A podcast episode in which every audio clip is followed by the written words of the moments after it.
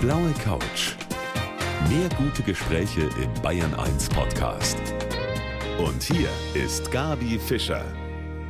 Ja, herzlich willkommen zu unserem Talk zwischen 19 und 20 Uhr. Und heute mit einem Gast, auf den ich mich schon ganz lange freue. Es hat auch ganz lange mal nicht geklappt mit ihm. Herzlich willkommen, Ferdinand von Schirach. Vielen Dank, dass ich da sein darf. Ich bin eine Krimitante und wenn es um Verbrechen geht, dann sind Sie für mich der Größte. Sie sind Buchautor, Sie haben so viele Bestseller schon geschrieben, Verbrechen, Schuld, Strafe und jetzt habe ich hier ein neues Werk liegen von Ihnen, Kaffee und Zigaretten. Herr von Schirach, ich kann Ihnen jetzt keine Zigaretten bieten, sondern Leider, nur Kaffee. Ja. Ja, das habe ich bekommen, das ist wunderbar. Und es geht auch ohne Zigaretten? Ganz schwer, aber ich versuche es auszuhalten. Na wunderbar, dann freue ich mich auf die kommenden Stunde hier mit Ferdinand von Schirach auf der blauen Couch. Vor mir liegt sein neues Buch, Ferdinand von Schirach, heute mein Gast. Herr von Schirach, ich habe es schon eben gesagt, Sie haben so viele Bestseller schon geschrieben. Für Sie ist das nichts Neues. Sie haben auch ein Theaterstück schon geschrieben. Sie arbeiten fürs Fernsehen. Trotzdem wenn man so ein Werk dann vor sich hat, so ganz neu und frisch. Was hat man da für Gefühle? Ist das schon was Besonderes noch für Sie oder ist das schon so was ganz Normales geworden? Nein, das ist natürlich immer etwas ganz Besonderes, wenn ein Buch rauskommt. Ich freue mich immer noch sehr. Und bei diesem Buch besonders, das ist für mich ja ungewöhnlich und ist in gewisser Weise auch eine Schwelle und etwas für mich ganz Neues, weil es tatsächlich ein sehr persönliches Buch ist und nichts mehr mit den früheren Büchern zu tun hat. Also es ist ein Versuch und natürlich bedeutet mir das immer sehr viel. Klar. Mhm. Das ist ein besonderes Buch, in dem Sie sich auch sehr öffnen. Man erfährt von Ihnen sehr viel Persönliches. Mich hat das eigentlich überrascht, diese Offenheit, die Sie da in diesem Buch haben. Sie sagen zum Beispiel, Sie leiden auch unter Depressionen. Sie sprechen davon, als 15-Jähriger wollten Sie sich das Leben nehmen. Also da ist so vieles drin, was so persönlich ist. Ist das schwer, sich so zu öffnen? Und warum haben Sie den Schritt überhaupt gemacht? Also das ist schwer, gar keine Frage, aber es geht nicht anders. Wenn man, das ist ja ein Buch, das aus vielen kurzen und ein bisschen längeren Geschichten besteht und ist so eine Darstellung, wie ich auf die Welt sehe. Anders kann man es nicht sagen. Und wenn man so etwas schreibt, dann muss man wahrhaftig sein und kann nicht sich irgendwelche Dinge ausdenken, wie man gerne wäre. Dann wäre es vollkommen uninteressant. Dann ist es so letztlich Gebrauchskunst, ja, oder Aufzugsmusik mhm. oder wie, wie Sie es auch immer nennen wollen. Aber es ist keine ernsthafte Literatur. Und deswegen denke ich, man kann solche Bücher nur schreiben, wenn man das ehrlich macht. Ehrlich mit sich selbst und ehrlich auch mit den Lesern. Man merkt das sonst auch wirklich sofort. Das sind 48 Kapitel. Sie haben es gerade eben schon gesagt, mehrere Kapitel. Mhm. Manche sind nur ein paar Zeilen lang. Und da ist auch ein Kapitel beispielsweise dabei, das Sie dem Helmut Schmidt gewidmet haben, als den idealen Raucher. Was ist denn eigentlich ein idealer Raucher? Das müssen wir jetzt mal erklären. Ich bin nämlich nicht Raucher. Schmidt war deshalb ein idealer Raucher, weil er Zigaretten zelebriert hat und weil er mit Hilfe seiner Zigarette Dinge außer Kraft gesetzt hat. Es gibt wunderbare Aufnahmen von ihm, wie er über seine Gesprächspartner hinweg geraucht hat und die Zigarette so kompliziert angezündet hat, dass da eine große Pause entstanden ist und alle ihn angestarrt haben. Ich bin ehrlich gesagt sonst kein so riesen Fan von Helmut Schmidt und er hat gerade am Ende entgegen der landläufigen Meinung ziemlich viel Unsinn geredet. Aber das mochte ich immer sehr gerne. Und der ideale Raucher ist sozusagen, um es mal so auf eine andere Art zu sagen, ist jemand, der vom Tode weiß. Und das war bei Schmidt ziemlich offensichtlich, war ja auch noch Offizier im Zweiten Weltkrieg, hat die ganze RAF-Zeit mitgemacht, hat die Schleierentführung erlebt, hat damals vollkommen neue Entscheidungen für die noch junge Bundesrepublik getroffen.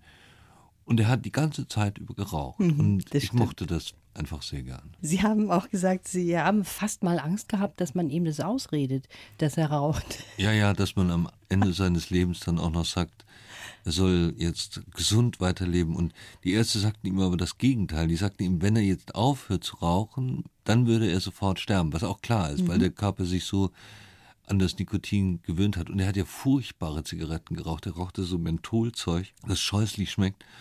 Und wenn er gerade nicht geraucht hat, dann hat er sich die Nase vollgeschmiert mit Schnupftabak. Also das ist ein bisschen viel, also selbst für meine Verhältnisse. Selbst für Ihre Verhältnisse. Ich habe eine Kollegin, die Sandra Maischberger, die mit ihm ja sehr nah mal ein Interview machen durfte. Und sie hat gesagt, wir mussten dann immer kurz mal raus, nicht für Rauchpausen, sondern um frische Luftpausen zu machen aus dem Haus, weil das natürlich schon das ganze Haus beeinträchtigt hat. Das ist vollkommen klar. Aber das ist bei Ihnen noch nicht so, Herr von Schirach. Ich darf ja nicht. Ich würde gerne Ihr ganzes Haus beeinträchtigen, aber aber ich darf das ja nicht tun. Und das ist auch nicht wahr, dass das alles beeinträchtigt, sondern das war bis vor 20 Jahren vollkommen üblich. Und wir sind da heute wie mit so vielen anderen Dingen so ein bisschen hysterisch geworden. Und das ist auch nicht so schlimm. Also die Nichtrauchergesetze in Bayern sind, glaube ich, besonders hart. Also Ja, habe ich jedenfalls immer so das Gefühl. Und ich war neulich hier in einem Hotel in vier Jahreszeiten und die haben eine Raucherlounge, die so ganz hübsch ist. Und ich bin in das Jahreszeiten immer schon gegangen, schon als Kind. Und sitze dort drin und will einen Kaffee trinken und eine Zigarette rauchen. Und dann kommt niemand. Und ich gehe raus und finde einen Kellner und dann sagt er, ja, er dürfe dort in diesen Raucherraum keinen Kaffee bringen. Er müsse den Kaffee vor den Raucherraum stellen und ich müsse dann rauskommen und mir den Kaffee in den Raucherraum holen. Und dann habe ich gesagt, ja, ist in Ordnung, mache ich. Ähm, sagen Sie mir dann Bescheid. Sagte, nein, ich darf nicht reinkommen, um Ihnen Bescheid zu sagen. Sie müssen immer mal wieder rauskommen und schauen, ob der Kaffee schon da ist. Also wirklich wahnsinnig.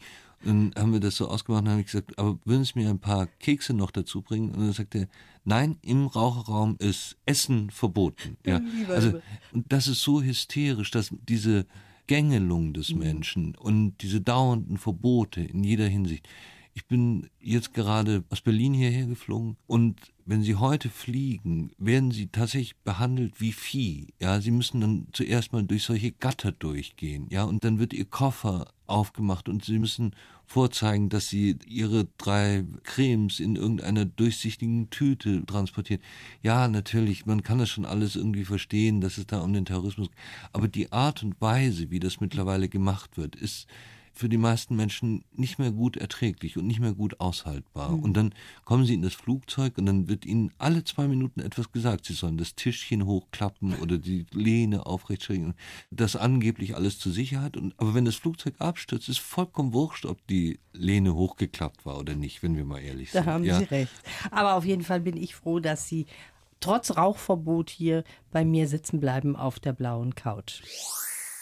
Ja, mein Gast heute auf der blauen Couch sagte, ich glaube noch immer, morgen früh ist alles vorbei und kein Mensch will meine Bücher lesen. Ferdinand von Schirach, das kann ich Ihnen wiederum überhaupt nicht glauben. Ist das tatsächlich so? Sie schreiben einen Bestseller nach dem anderen und haben immer noch diese Ängste? Ja, also was ganz offensichtlich ist, ist wie zerbrechlich das alles ist, was wir tun und wie lächerlich, ja, und wie kurz, ja, und es bedeutet gar nichts und dauert nur einen Wimpernschlag. Wir beide, wie wir hier sitzen, wir beide werden Kürze tot sein, ja, und es wird kein Menschen mehr interessieren.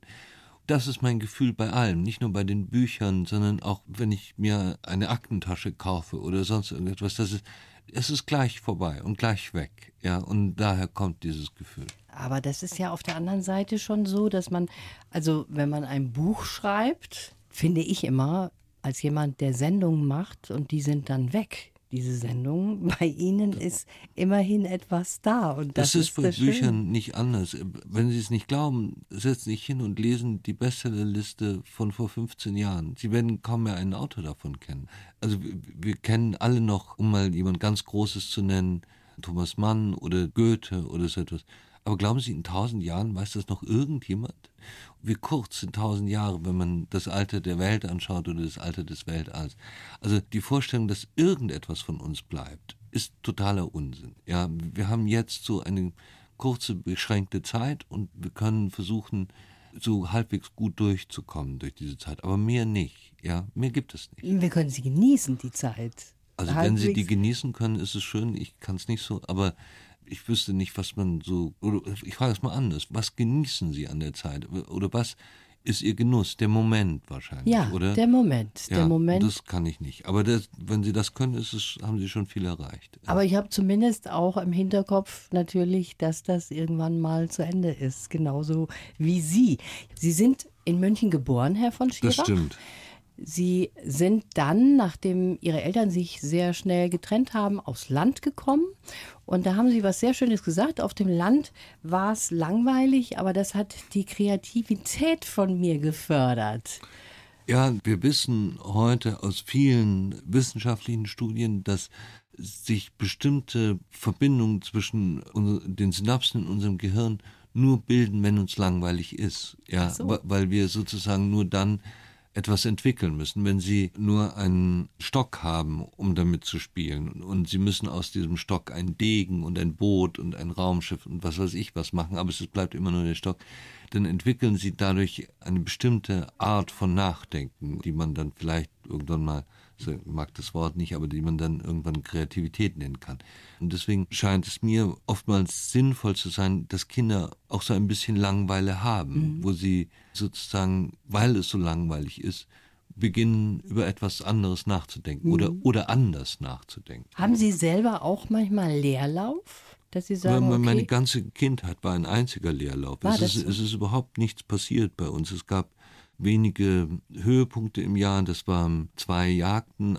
Dann gab es noch die Weihnachtszeit und das war's. Ja, und mehr ist im Jahr eigentlich nicht passiert. nicht passiert. Nein, das ist äh, wirklich ganz fast wie im 19. Jahrhundert. Aber das war so auf dem Land einfach. Und man ging immer auf die Jagd und Mhm. man fuhr nicht in Ferien. Das gab es auch nicht. Also ich bin da aufgewachsen in so einem großen Park und war da allein, Ja. mehr oder weniger. ein gut bürgerliches Haus mit keinen Geldsorgen, so kann man das schon sagen. Sie haben dann die Karriere begonnen als Strafverteidiger. Sie sind ja nicht von vornherein Schriftsteller geworden, sondern Sie haben erst einmal einen ganz anderen Beruf angenommen. Das stimmt. Also ich war zuerst zehn Jahre in einem Jesuiteninternat im Schwarzwald. Da bin ich hingekommen kurz vor meinem zehnten Geburtstag.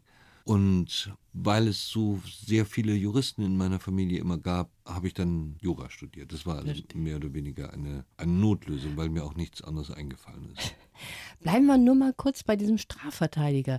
Also was ich finde in Ihren Büchern, da gibt es nicht diese Raster gut und böse, schwarz und weiß, sondern Sie schaffen das, diese Grautöne so wunderbar auch zu beschreiben und auch in einem selber so das Gefühl ein bisschen zu bekommen, dass in jedem von uns auch das Schlechte oder das Böse oder das Dunkle steckt und jeder von uns auch so wahrscheinlich in der Lage wäre, ein Verbrecher zu werden, oder? Sie haben recht. Ich habe in diesen 20 Jahren, in denen ich als Strafverteidiger gearbeitet habe, wirklich nur eine einzige Sache gelernt. Und das ist, dass in uns allen, in jedem von uns, das Gute und das Böse gleichzeitig ist. Und wir alle sind Mischformen davon. Und das Nette und Interessante am Menschen ist, dass er trotzdem ein plausibles Ganzes gibt. Und das ist die Erfahrung aus den 20 Jahren. Diese Erfahrung, wenn man das mal ganz verstanden hat, die führt eben dazu, dass ich nicht gerne urteile, weil die Urteile immer etwas Schnelles haben und etwas, dafür sind sie ja da, etwas Einordnendes. Aber das entspricht dem Menschen nicht. Sie tun morgens oder machen irgendeine Gemeinheit ihrem Mann gegenüber und zwei Stunden später tun sie irgendetwas vollkommen Nettes mit irgendjemand anderem oder sogar mit derselben Person. Das sind aber beides sie. Ja, wobei man sagen muss, wir sind ja alle immer fasziniert auch von solchen Dingen. Wir sind fasziniert von Menschen, die die Regeln missachten und wir schauen gerne dahin und sagen, was wird denn da draus dann?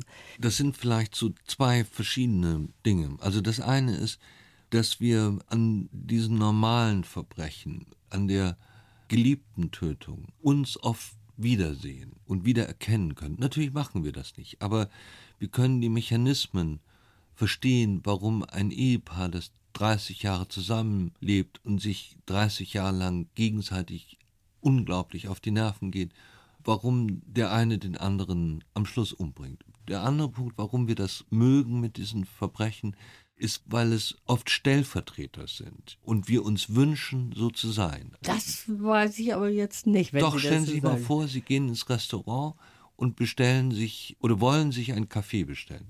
Und dieser blöde Kellner ignoriert sie, geht das zwanzigste Mal an ihnen vorbei und sie sind stinksauer auf diesen Kellner. Und dann sehen sie abends einen Film, und der Kellner geht einmal an ihm vorbei und er erschießt ihn, weil er wütend ist auf diesen Kellner. Und das ist irgendwie entspannend und sie hätten das gerne, ja, und das ist irgendwie eine Erleichterung. Ja, so kann man es auch machen. Das ist doch irgendwie gut zu sehen. Also da muss ich nochmal drüber nachdenken, Herr von Schirach, ob das bei mir so ist. Wir machen jetzt erst einmal Musik und dann geht es mit uns beiden weiter. Herr von Schirach, jetzt haben wir gerade eben schon darüber gesprochen, über den Strafverteidiger.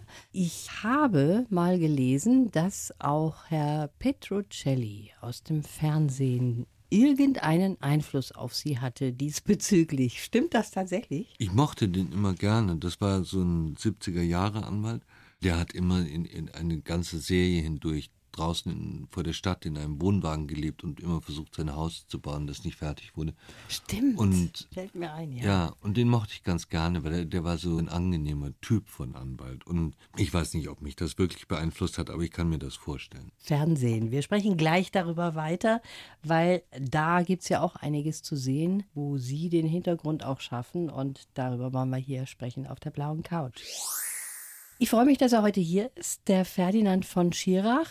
Kommen wir mal zum Fernsehen. Und da gibt es ja oder gab es diese wunderbare Serie Verbrechen. Und da haben Sie ja quasi den Grundstein dazu gelegt. Wie ist das, wenn man so sieht, dass das lebendig wird, was man geschrieben hat? Das ist immer sehr interessant, weil natürlich ich greife da nicht ein. Ich lese auch die Drehbücher nicht und die Regisseure und Drehbuchautoren sind da frei.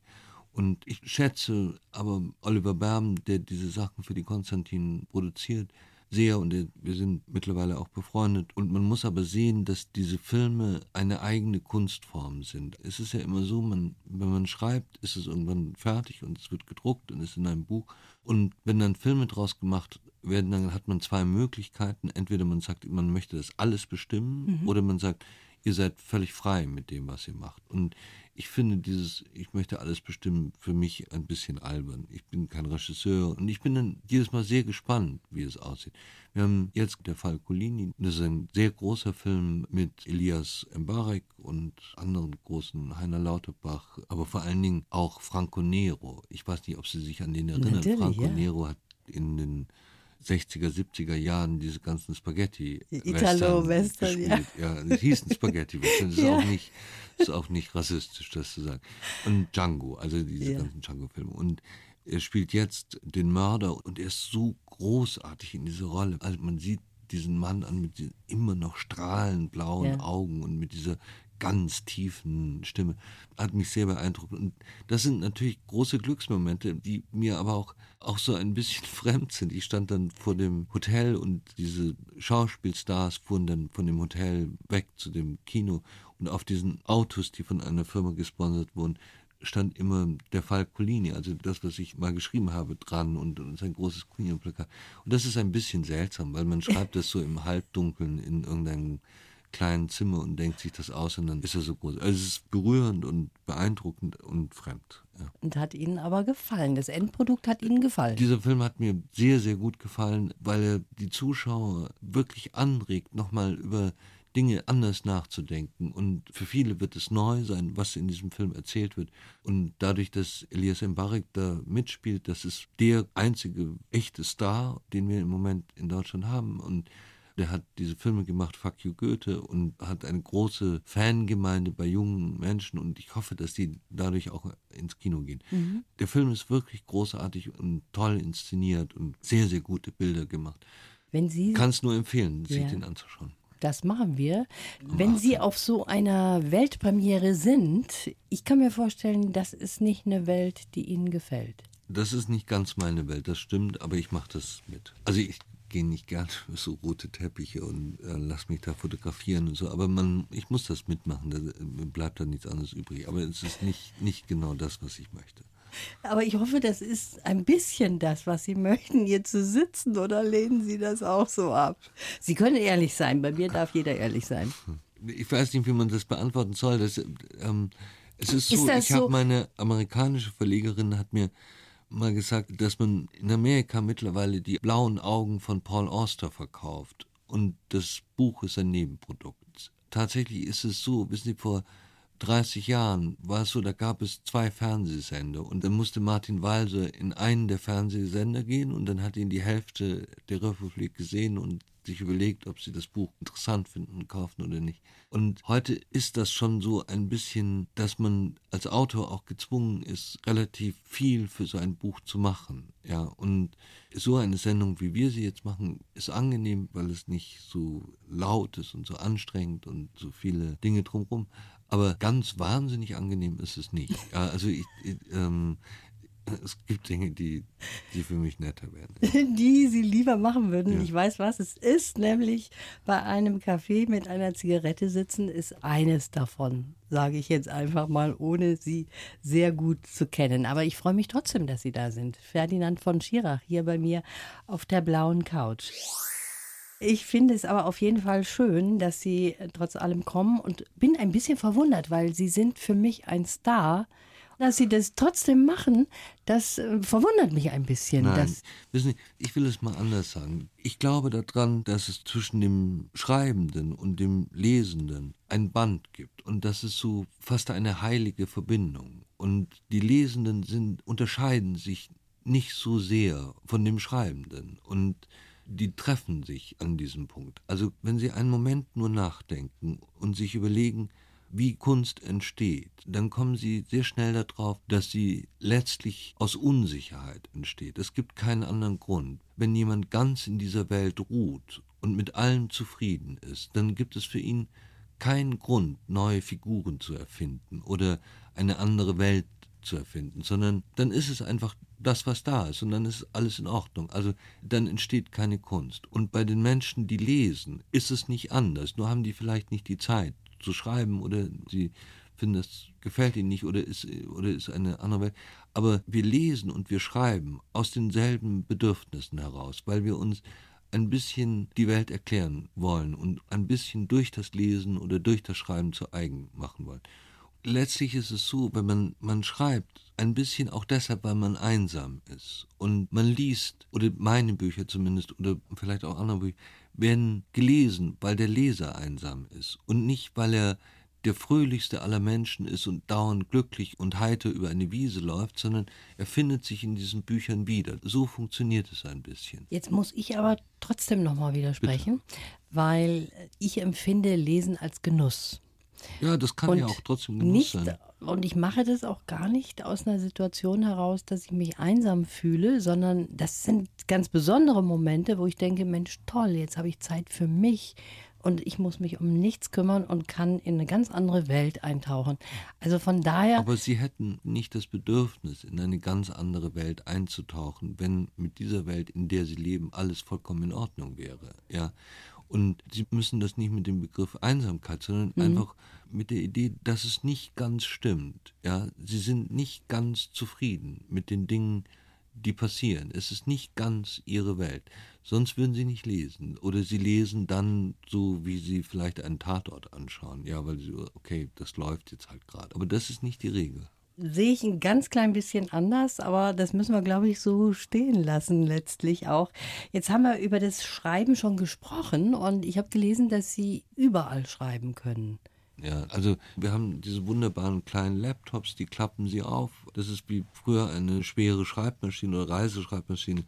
Da ist alles drin, setzt sich hin und schreibt. Das ist ja auch nur eine Vorstellung von Film, dass der Schriftsteller dann an einem schönen Fenster in die Ferne schaut und so weiter. Das Gegenteil ist der Fall. Sie klappen diesen Laptop auf und sie schauen da drauf und dann sind sie in ihrer Geschichte drin. Es ist vollkommen wurscht, ob da draußen jetzt gerade ein Bach lang fließt oder so. Also Sie können das überall. Ja. Und Sie sind aber auch mit sich selber sehr kritisch, ne? Also wenn Sie sagen, Lars Eidinger hat Ihr neues Buch gelesen und Sie haben beim Zuhören gemerkt, wo sie Fehler gemacht haben? Ich glaube, es gibt überhaupt keinen seriösen Schriftsteller, bildenden Künstler, Musiker, egal welcher kreative Beruf das ist, der seine Sachen, die er herstellt, toll findet. Das gibt es nicht. Das ist habe ich noch nie erlebt. Ja. Also ich, ich war gerade bei Anselm Kiefer, den ich für einen der wirklich bedeutendsten bildenden Künstler halte, der sucht die ganze Zeit, der stellt die großartigsten Kunstwerke her, mit die großartigsten, die ich kenne.